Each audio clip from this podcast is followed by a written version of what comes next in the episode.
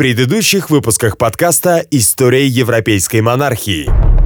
Наготы жены брата твоего не открывай. Это нагота Мы поженимся. Вы станете королевой Англии. Так трогательно, Генри. Прямо как в романах. Прекрасно. Кейт, я люблю вас. Я немного загляделся на вон ту прелестную... Это одна из Болейн, кстати, английская подданная. Король, похоже, положил на тебя глаз. Предлагаете мне напрашиваться королю в жены? Король разведется с Екатериной. Это лишь вопрос времени. Страсть моя лишь усиливается. Я надеюсь, вы испытываете тоже. Анна, чего же вы хотите? Я готов для вас на все. Вы станете королевой Англии. Муж мой, за что вы подвергли меня таким унижениям? Брак необходимо расторгнуть быстро, тихо, с минимальной оглаской. Господа и весь мир в свидетели, что с неизменным смирением была вам верной и послушной женой. Всегда можете ходить только к своим шлюхам без повода. История европейской монархии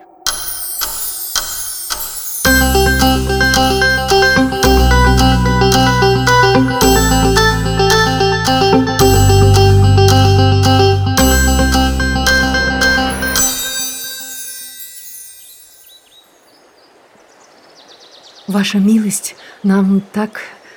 Нам так... Нам очень приятно. Никогда еще мы не имели удовольствия. А я еще никогда не имел приглашения. Почему, интересно, в присутствии Мора мне всегда вспоминаются те черные дни, когда любимчиком считался Артур?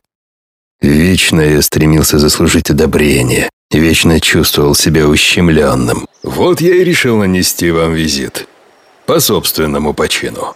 Вы самый желанный гость в нашем доме. Прекрасно, Томас. Здесь у вас просто мирская идиллия.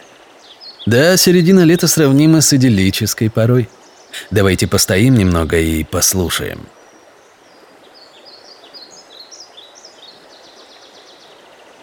да.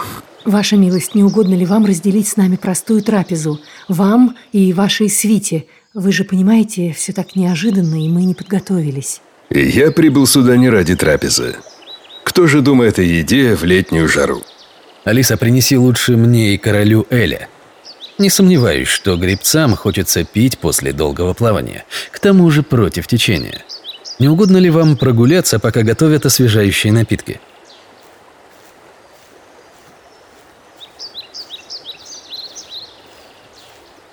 Итак, Ваше Величество, я слушаю вас. Почти уверен, что вы навестили меня не потому, что соскучились по разговорам о созвездиях и Вселенной. Он все такой же дерзкий, как и раньше. Наверное, это мне в нем и нравится. Прямота.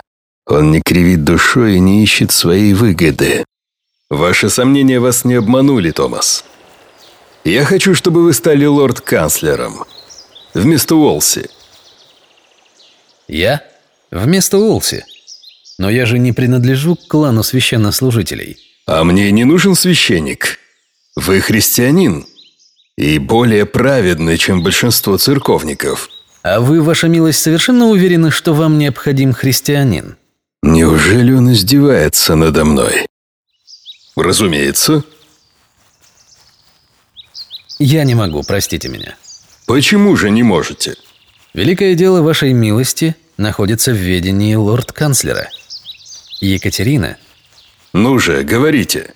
Екатерина ваша жена в глазах Бога. Таково мое убеждение, ваша милость, и оно никогда не изменится. И из-за этого вы отказываетесь от должности канцлера? Да. А если я пообещаю вам, что не заставлю вас заниматься этим вопросом? Если я дам вам слово, что никогда не буду требовать от вас изменить вашим убеждениям? Послушайте, Томас, я достаточно давно вас знаю. Вы хороший, добрый, умный человек. Помогите мне как другу. Норфолку я не могу доверять. Саффолк не годится для этой должности. Мне нужен вдумчивый человек. Ну, хорошо. Я готов стать вашим канцлером, но при условии, что вы проявите равное уважение голосу моей совести. В должность лорд-канцлера вступает Томас Мор. Блестящий философ, писатель и гуманист своего времени – Мор был воплощением добродетели и ума. Имя его связано в основном с его знаменитым произведением название которого стало нарицательным. Я имею в виду, конечно же, утопию. Однако, на мой взгляд, личность этого человека гораздо интереснее, чем его основной труд, который, по правде говоря, нельзя назвать хорошей работой. Ну, посудите сами. Государство, которое управляется мудрыми философами и в котором запрещена частная собственность. Разве может такая модель идеального общества существовать длительное время? Возможно, поэтому, ознакомившись с произведением своего друга, Эразм Роттердамский и посвятил похвалу глупости своему милому Томасу Мору. Впрочем, конечно же, за этим произведением кроется не глупость, а скорее наивность писателя. В жизни Томас Мор был блестящим юристом, хорошим другом, остроумным человеком, заботливым отцом и любящим мужем. Он был крайне религиозным человеком, но он не был фанатиком. В его утопичном обществе разрешена любая религия, кроме атеизма. Российский историк-медиевист Наталья Ивановна Басовская в своих лекциях очень хорошо характеризовала личность Мора в глазах современников. Образец нравственной чистоты. Генриху нужен был такой человек рядом с собой, в этот непростой для него переломный период. Очевидно, король все-таки надеялся убедить Мора в своей правоте, доказать ему в будущем, что имеет право на новый брак. На мнение Мора английская интеллигенция равнялась, он был своеобразным маятником. Наверное, поэтому король и стремился заполучить его в свои союзники. Но что мы знаем об этом человеке, Кроме того, что он являлся автором знаменитой «Утопии» и довольно предвзятой истории Ричарда III. В наше поле зрения он уже попал однажды, когда я рассказывал вам о конфликте Генриха и Мартина Лютера и о книге «В защиту семи таинств», которую король пожелал издать под своим именем. Но личность Мора гораздо интереснее, если присмотреться к нему внимательнее. Его отец был королевским судьей. Благодаря своей заметной должности он и получил дворянство. Семья была небогатой, но считалась вполне зажиточной. Отец отдал сына в грамматическую школу при госпитале святого Антония. Обучение в этой школе полностью проходило на латыни. Поэтому для Мора латынь становится родным языком. В то время Европа переживала настоящий культ латыни. Знание этого языка считалось необходимым составляющим хорошего образования – Важно было читать труды древнеримских мыслителей в оригинале. Многие философские трактаты намеренно писались именно на латыни, как на языке чистом и неискаженном. Затем подросток был отправлен на традиционную службу в качестве пажа к архиепископу Кантерберийскому. Там он был замечен, и архиепископ принял участие в его судьбе. Во многом благодаря этому Томас Мор и поступил в Оксфордский университет – где два года примерно обучался, а затем, по настоянию отца, он становится юристом. К профессии этой Томас не тяготел, но юноша не решился разочаровать сэра Джона Мора, своего отца. Томас становится адвокатом, окончив специальные курсы. В самом начале своей практики он зарабатывает неплохие деньги, однако за дела бедняков он берется безвозмездно, что позволило ему наработать очень неплохую юридическую практику. С этого момента карьера лондонского юриста стремительно пошла вверх. Вскоре он становится помощником шерифа. Затем, ненадолго, Мор уходит в тень из-за серьезного конфликта с отцом Генриха. Дело в том, что оказавшись на слушаниях в парламенте, молодой юрист выступил против королевской петиции Генриха VII. Петиция была направлена на увеличение налоговой нагрузки. И мстительный король в отместку за выпад дерзкого мальчишки заключил в тюрьму его отца. Томас Мор вынужден был отказаться от общественной деятельности, заплатить за отца выкуп и уйти в тень. Конфликт с Генрихом VII мог бы окончиться и более печально. Поэтому похоже, что из этой истории Томас Мор извлек для себя один очень важный урок – держаться подальше от королевской власти. Однако со смертью Генриха VII и с восшествием на престол Генриха VIII Томас Мор возвращается к активной деятельности. И вот уже в 1515 году он отправляется с посольством во Фландрию, где проявляет себя блестящим дипломатом. Мор улаживает там конфликты с Фландрией, которые были связаны с болезненным для Англии вопросом о шерсти. В 1518 году Томас Мор был замечен Генрихом VIII и становится при его дворе докладчиком прошений. Именно в тот период между молодым королем и Томасом Мором сложилось нечто вроде дружеских отношений. Генрих постоянно повышает его в должностях, посылает во всяческие посольства. Но Томас, вне всякого сомнения, предвидел конфликт с королем. Он был проницательным человеком, он хорошо был знаком с Генрихом, наблюдал за ним и за его жизнью, находясь в непосредственной близости. Поэтому к тому времени, когда карьера Томаса Уолси была в зените своего могущества, Мор уже смог составить вполне полное представление о короле. И он, несомненно, заметил первые признаки духовного разложения. Поэтому-то Мор и тяготился короля. Поэтому-то он и старался постепенно отойти от придворной жизни. Но король не хотел его так просто отпускать. Генрих, как я уже и говорил, любил общество интеллектуалов. Хорошо образованный король интуитивно стремился к таким же, как и он, образованным людям. Примечателен один интересный случай, рассказанный позднее зятем Томаса. Король часто любил наведываться к Мору в гости, подолгу гулять с ним по саду и беседовать на различные темы. При этом Генрих частенько обнимал своего друга за шею, но не ласково, а твердо, будто бы удерживая в своих хищных объятиях. Однажды Рапер вскользь упомянул об этом в присутствии самого Мора, как бы радуясь за тестя. На что Мор спокойно возразил, что при всех этих объятиях он прекрасно понимает, при случае эту самую шею, которую король подружески обнимает, он не задумываясь освободит от головы. Теперь вы понимаете, какие чувства, должно быть, испытывал Томас Мор, когда однажды днем, в прекрасную солнечную погоду, в его доме оказался король в сопровождении своей свиты, предложивший знаменитому интеллектуалу Англии должность канцлера, опустевшую при таких щекотливых обстоятельствах.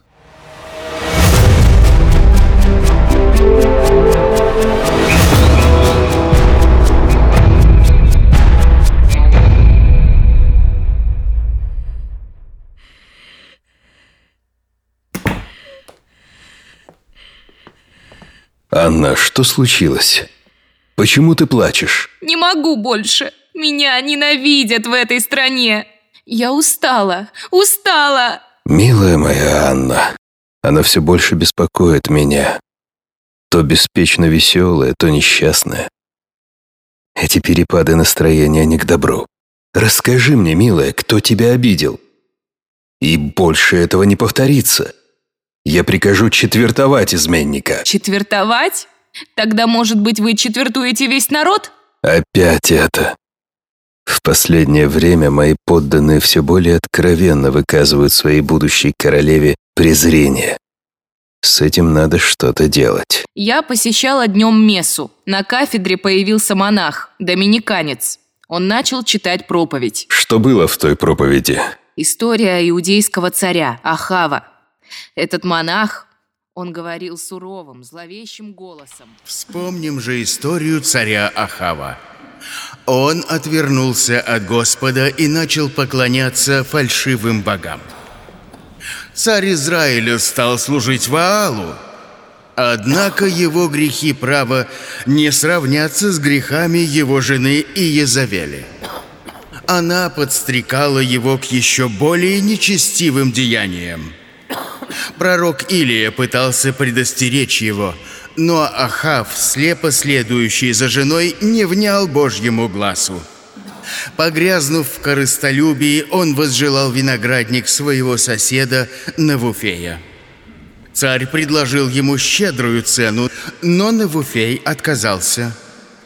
Царь Ахав не привык, чтобы ему отказывали.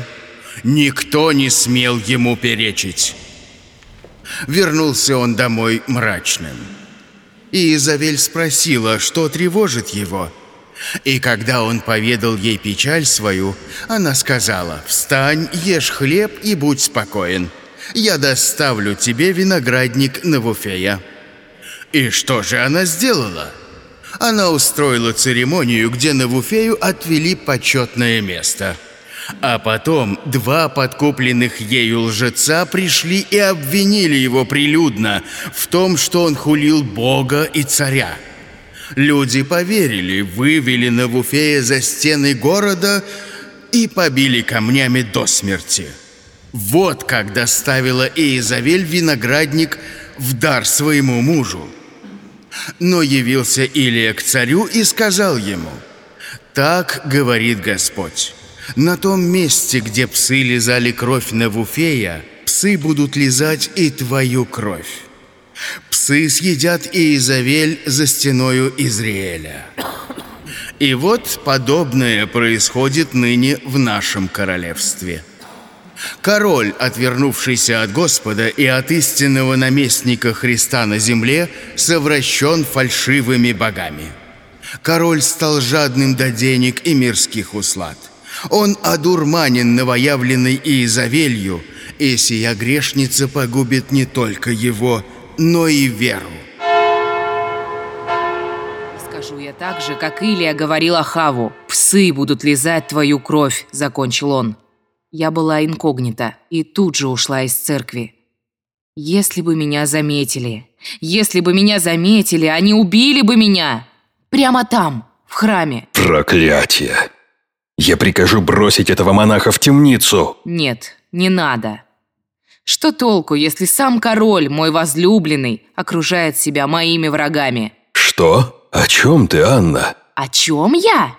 А то вы не знаете. Назначение Мора! Вы даже не посоветовались со мной. Мор ненавидит меня. Он так и сжигает меня своим взглядом. Не смейте лезть в мои дела. Мор достойный человек. И я доверяю ему. Вам наплевать на меня. Сколько мне еще терпеть?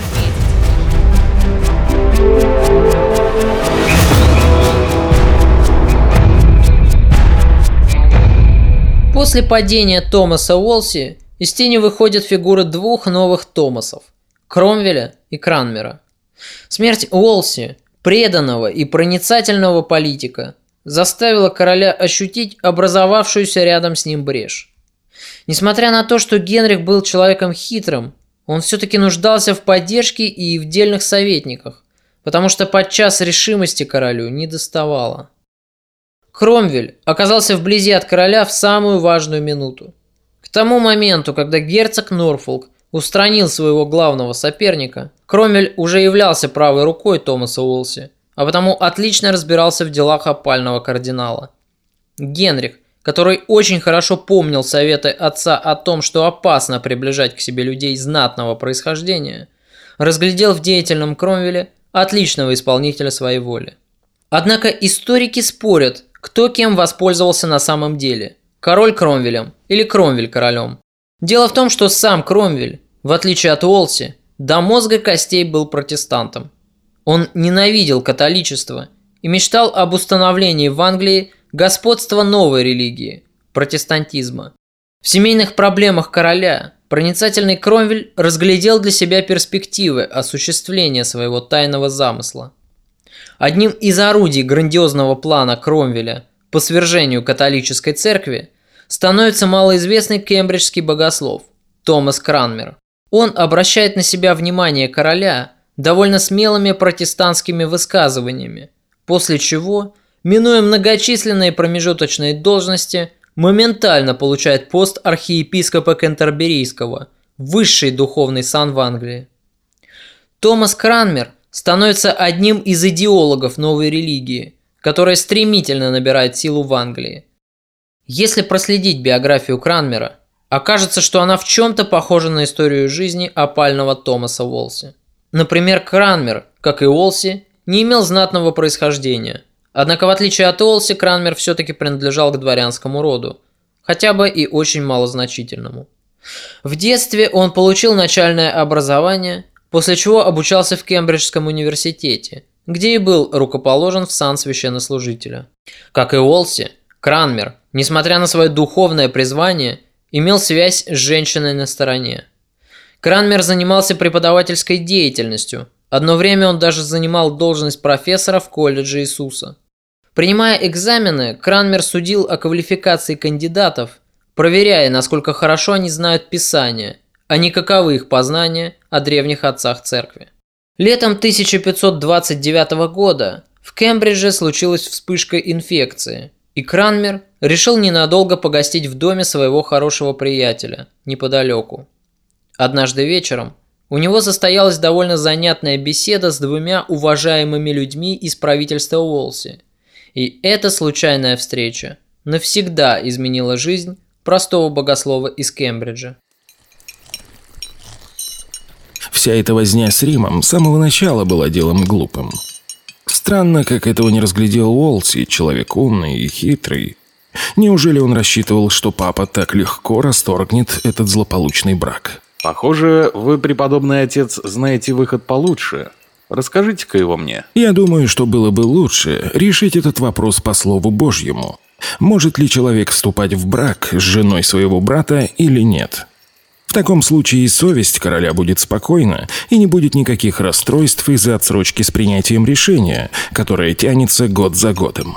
В этом вопросе есть только одна истина, которая ясно показана в Писании, поэтому нужно было поручить ученым мужам в университетах, чтобы они приняли решение здесь, в Англии, а не обращаться в Рим.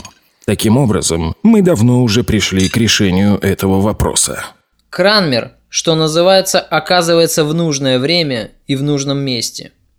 Его слова передают королю, и Генриха они приводят в неописуемый восторг – Король высоко оценил проницательный и вместе с тем простой ход мыслей этого человека и пожелал с ним встретиться.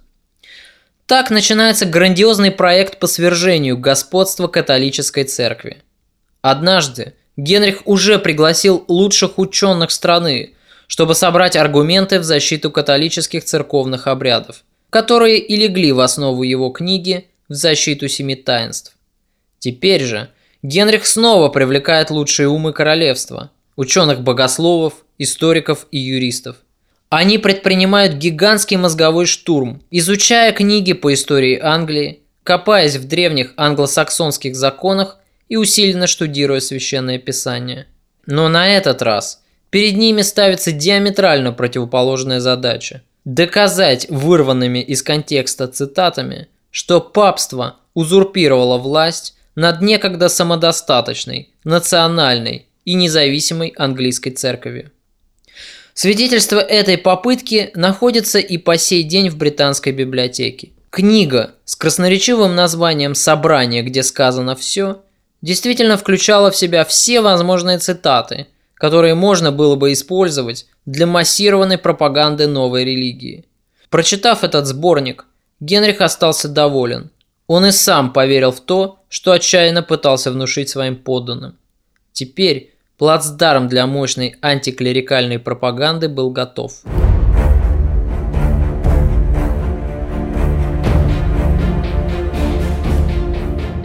Следующим шагом становится внесение петиции в парламент. Защищать аргументы, изложенные в этом документе, было поручено новому члену Тайного Совета – Томасу Кромвелю. Молодой юрист-самоучка из окружения опального кардинала провел массированную атаку на католичество и был поддержан членами палаты общин, у которых были свои причины недовольства из-за непрекращавшихся сборов в церковную казну и из-за активизировавшейся в стране инквизиции. Однако при следующих слушаниях скандального документа, на которые были приглашены и члены духовенства, разразился настоящий скандал. Епископ Гардинер, которому Синод доверил полномочия представлять духовенство в парламенте, вовремя разглядел угрозу для независимости английской церкви от светской власти, аккуратно скрытой за обтекаемыми формулировками. Епископ Гардинер и Томас Мор, прокатолически настроенные люди, составили костяк оппозиции против молодого движения реформации – подстрекаемого Томасом Кромвелем. Однако вскоре Мор осознал, что за набирающей силу реформации стоит сам король. Генриху нужна была реформация. Устроив в английской церкви переворот, он попросту хотел решить свою личную семейную проблему. Преданный католической вере, в которой он воспитывался и рос, Томас не смог смириться с тем, что считал ересью. И он обращается к королю с заявлением, о сложении с себя полномочий канцлера. Тем временем церковная революция полным ходом набирала обороты. Католическое духовенство Англии, испугавшись репрессий, капитулировало. Настроение в обществе благоприятствовало реформации. Люди были недовольны богатством католической церкви. Во многом антиклерикальные настроения в обществе подогревались самим правительством. Дело в том, что в 1531 году на полную мощь включают печатные станки, из-под которых выходит одна весьма занятная книга, бесхитростно озаглавленная как «Зерцало истины». На страницах этого издания изложена убедительная аргументация в пользу независимости Англии от любого иноземного влияния, в том числе и от католической ереси. Начинается массированная пропаганда среди населения. Так, в Англии и зарождается евроскептицизм, которому будет суждено плотно укорениться в умах англичан и сохраниться в их сознании и по сей день. Англия избрала свой путь, отдельный от континентальной Европы. На волне антиримских настроений короля к власти приходят новые люди из числа реформаторов. После отставки Томаса Мора Генрих назначает канцлером своего правительства нового человека, чье имя пока еще мало кому знакомо. Им становится Томас Уолди, один из идейных вдохновителей реформации. Вместе с этим назначением следуют и другие. В тайный совет вводится талантливый и проницательный юрист Томас Кромвель. Помимо своего нового назначения, Кромвель продолжает отстаивать интересы реформации в парламенте. Результатом петиции против священнослужителей становится так называемый акт об ограничении апелляций, принятый парламентом в 1532 году. Этот документ имел колоссальное значение в истории страны, поскольку по сути он упразднял церковную иерархию. Документ утверждал верховный авторитет короля и парламента по всем догматическим вопросам, но самое главное, он запрещал любую апелляцию в Рим. Если раньше власть в Англии делилась на светскую и духовную, как и по всей Европе, и лица духовного звания не подлежали суду светскому, а были подотчетны только папе римскому, то отныне светская и духовная власть сводилась в единое целое, и во главе этой власти стоял теперь только король.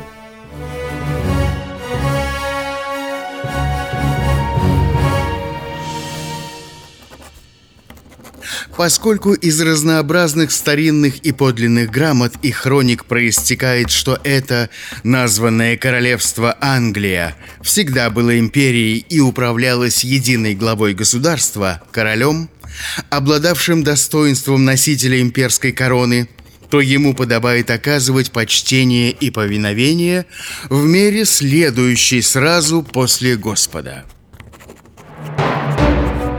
это был сокрушительный удар по столпу католицизма, но он был далеко не последним. Следующим шагом становится принятие акта о супрематии, который и подвел заключительную черту под реформированием церкви. Акт о супрематии устанавливал верховную власть короля в вопросах религии, закреплял право монарха устанавливать церковные догматы, утверждать катехизис и правила богослужений, назначать и отстранять епископов, Одним словом, он передал в руки Генриха и его преемников всю церковную власть, до этого принадлежавшую Риму. Следующим шагом становится назначение Томаса Кранмера на пост архиепископа. Тот самый малоприметный священник, заявивший однажды, что легко сможет расторгнуть королевский брак на основании одного лишь только священного писания, получает высшую духовную должность в английской церкви. Почти одновременно с этим Томас Кромвель становится главой английского правительства. Реформа была проведена. Решительно, твердо, безапелляционно. И вот теперь, когда король стал главой церкви, а высшие церковные посты занимали лояльные Генриху люди, начинается главный акт всей этой деятельности – расторжение брака с Екатериной Арагонской.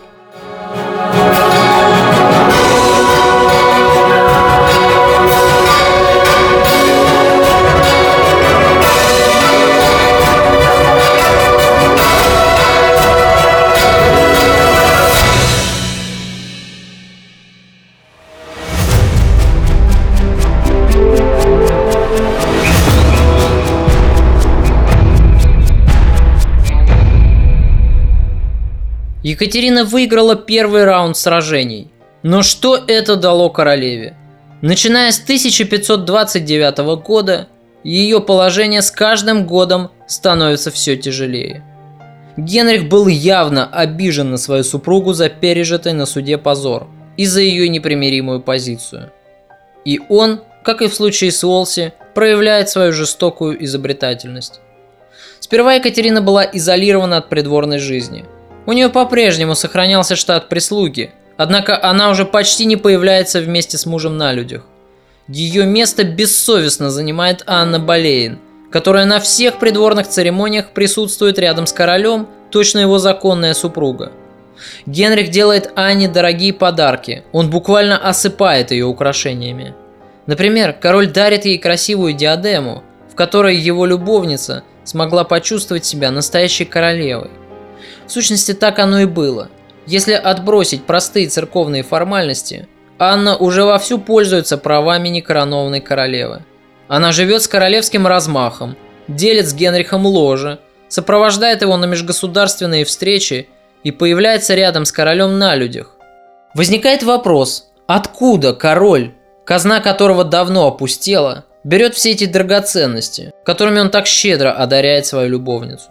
Мало того, что ты своим упрямством мешаешь моему счастью, перечишь интересам моей страны, ты еще жалуешься на меня императору. Паскуда! Хочешь войны? Хочешь, чтобы Карл вторгся в Англию? Нет, нет, муж мой, никогда за свою жизнь, клянусь вам, я не призывала своего племянника к войне с Англией. Я не муж тебе. Я больше не хочу ни знать тебя, ни видеть. Ты выставила меня круглым идиотом. Но тебе это даром не сойдет. Господи, да что такое происходит с тем милым Генрихом, которого я любила, который клялся мне в своих чувствах, который... Хватит этих сентенций. Верни все украшения, которые я дарил тебе. Ни за что! Чтобы они достались этой шлюхе! Если ты не вернешь по описи все, что получила как королева, тогда, клянусь богом, я посажу тебя на хлеб и воду и заточу тебя в монастырь. Завтра придет мой казначей, так что будь добра. Вполне очевидно, что во время всего этого кошмара, в который погрузилась повседневная жизнь Екатерины, она вновь находит утешение в религии. Ее мученичество в какой-то степени даже начинает доставлять ей мазохистское наслаждение. Об этом очень хорошо пишет Кэроли Эриксон в биографии Марии Тюдор. Историк ссылается на переписку некого Вивиса, испанского священника из окружения Екатерины – Королева ищет утешения в философских беседах с ним и жалуется на мужа, которого точно подменили. «Ваши муки», – отвечает ей Вивис, – свидетельствуют о том, что вас избрал Господь, потому что Он испытывает только тех, кем дорожит, с целью укрепить их добродетели. Чем еще было утешаться несчастной Катерине, как не этими возвышенными аргументами? Как мы убедимся впоследствии, несчастная женщина охотно, до конца своих дней будет следовать этому образу кроткой и благочестивой мученицы. Анна, это тебе. Что это? Ах, опять эти серьги. Посмотри. О, это диадема? Какая красивая. Она мне идет. Спасибо. И все-таки это не извиняет вас. Я отдала вам всю свою молодость, а что получила взамен? Я по-прежнему ваша любовница. Но, Анна... Что? Что, Анна? Подданные насмехаются надо мной. А пуще всех это высокомерная испанская фурия. Обещаю вам, что мы обвенчаемся с вами в этом году. Потерпите еще чуть-чуть. Я слышу об этом уже пятый год. Екатерина, если бы не ее упорство, Теперь мне приходится менять в Англии религию, чтобы устроить наш брак. А это не может быть быстрым процессом. Важно хорошо подготовиться, убедить подданных. Заручиться парламентскими актами, наделяющими меня полномочиями. Я ничего в этом не понимаю, но знаю только одно. Все эти проблемы из-за нее. Отберите у нее все, все. Посадите ее на хлеб и воду. Это бесполезно. Уморите ее голодом. Екатерина сильна духом. Это ее не сломит. Тогда отберите у нее дочь, Марию. Девочка – это единственное, что дорого ей. К тому же она настраивает ее против вас и ее отца. А ведь эта идея... Ну, конечно, принцесса Мария слишком привязана к матери. Она смотрит на нее, как на образец подражания. Но это дурной пример. Я не хочу, чтобы моя дочь стала такой же упертой стервой, как моя бывшая жена. В середине ноября 1532 года Анна и Генрих уже открыто жили вместе. Спустя несколько месяцев они тайно обвенчались. Теперь король избегал свою жену, не желая даже видеть ее. Между ним и Екатериной, однако, продолжалась активная переписка с бесконечными взаимными упреками. Но вскоре иссякла и она. Генрих перестал отвечать на письма. Как только объявили о венчании короля с Анной, Испанский посол, сочувствовавший страданиям своей соотечественницы, пытается убедить Катерину в необходимости побега. В качестве аргументов он говорил об оппозиционно настроенной по отношению к королю аристократии, готовой в любой момент встать на защиту Екатерины. К этому моменту число сторонников королевы в Англии действительно значительно возросло. Опальной жене короля сочувствовали не только далекие от двора бароны, но и подавляющее большинство простолюдинов. Ее считали мученицей и законной королевой, в то время как Анна Болейн в глазах народа приобрела образ ведьмы и настоящего исчадия ада. Но Екатерина не согласна была на такой воинственный сценарий государственного переворота. Она решила до конца следовать избранной ей роли кроткой мученицы, всецело полагаясь на волю обстоятельств от нее независящих. Они жили долго и счастливо. Принц вскоре же стал королем, а принцесса королевой. Она была доброй королевой. Всегда помогала больным и бедным и никогда не отворачивалась от чужого горя. Уж она-то отлично знала, как тяжело скитаться без гроша по дорогам и просить у чужих дверей глоток воды и кусочек хлеба чтобы утолить голод и жажду. И за это молодой король любил ее еще больше. Мама, ты сама придумала эту сказку? Нет, доченька, конечно нет. Ее мне рассказывала еще в годы моей молодости моя кормилица. Когда ты вырастешь, ты обязательно станешь такой принцессой. Когда выйдешь замуж за прекрасного принца. Прекрасных принцев не бывает. Я вижу, как обходится с тобой отец. «Ну что ты, Мэри, как бы он ни поступал, он любит тебя и желает тебе добра». «Я ненавижу его». «Нельзя, нельзя так говорить, милая. Это твой отец. И каков бы он ни был, ты должна уважать его». Леди Мария, пройдемте со мной. Что? Я никуда не пойду. Леди Мария, это приказ короля и вашего отца. Что? Нет! Нет! Уберите Что от меня такое? руки! Куда? Куда вы забираете мою дочь? Нет! Простите меня, ваше величество, но это приказ короля. Что? Нет! Нет! Уберите Нет. от меня руки! Нет. Уберите от меня руки!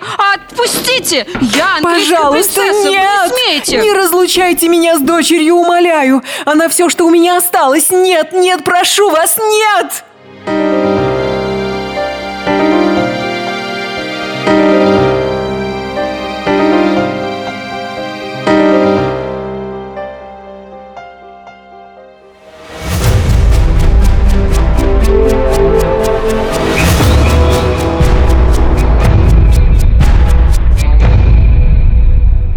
Дорогая, я пришел сообщить тебе радостные вести. Я уладил все формальности.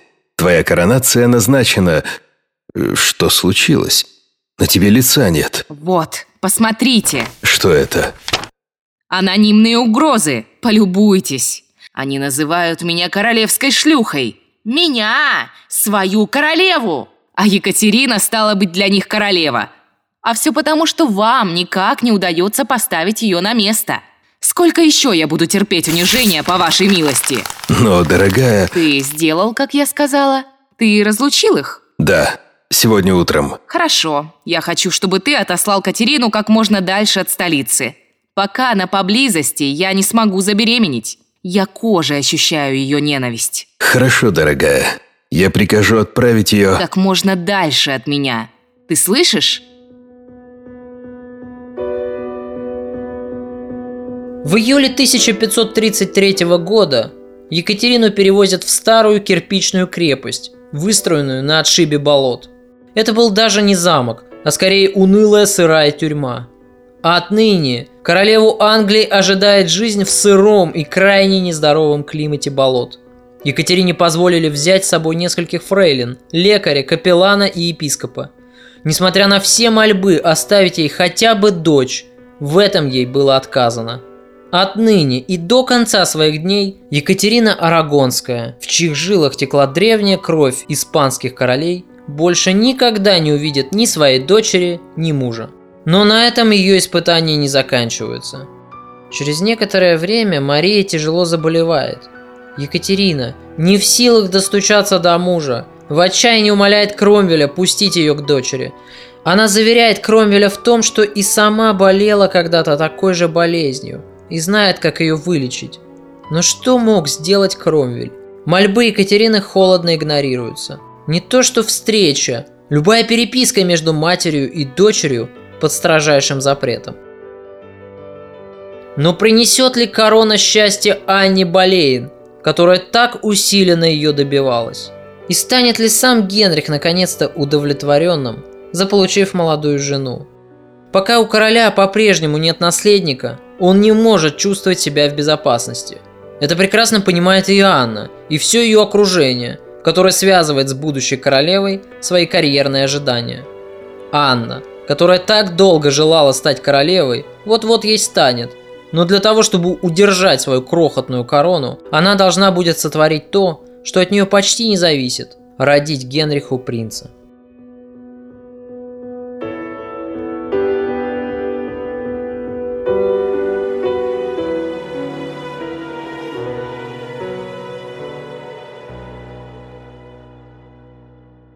«Здравствуй, милая моя.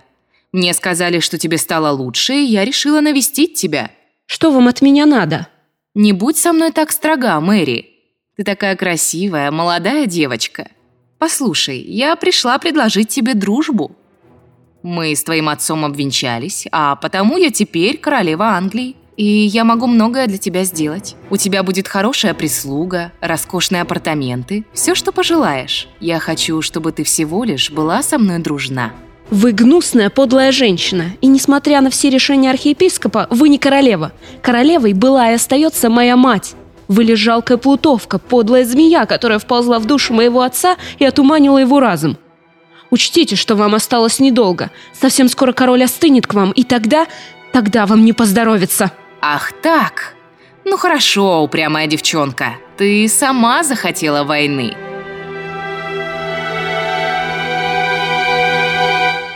Анна, что случилось? Твоя дочь, она такая же, как и ее мать, гордая и надменная. Я хочу, чтобы она стала моей фрейлиной. Нет, прачкой. Пусть стирает мои грязные вещи. Это научит ее христианской кроткости. Анна, ты с ума сошла? Мария принцесса, это невозможно. Да? А если я скажу тебе, что беременна?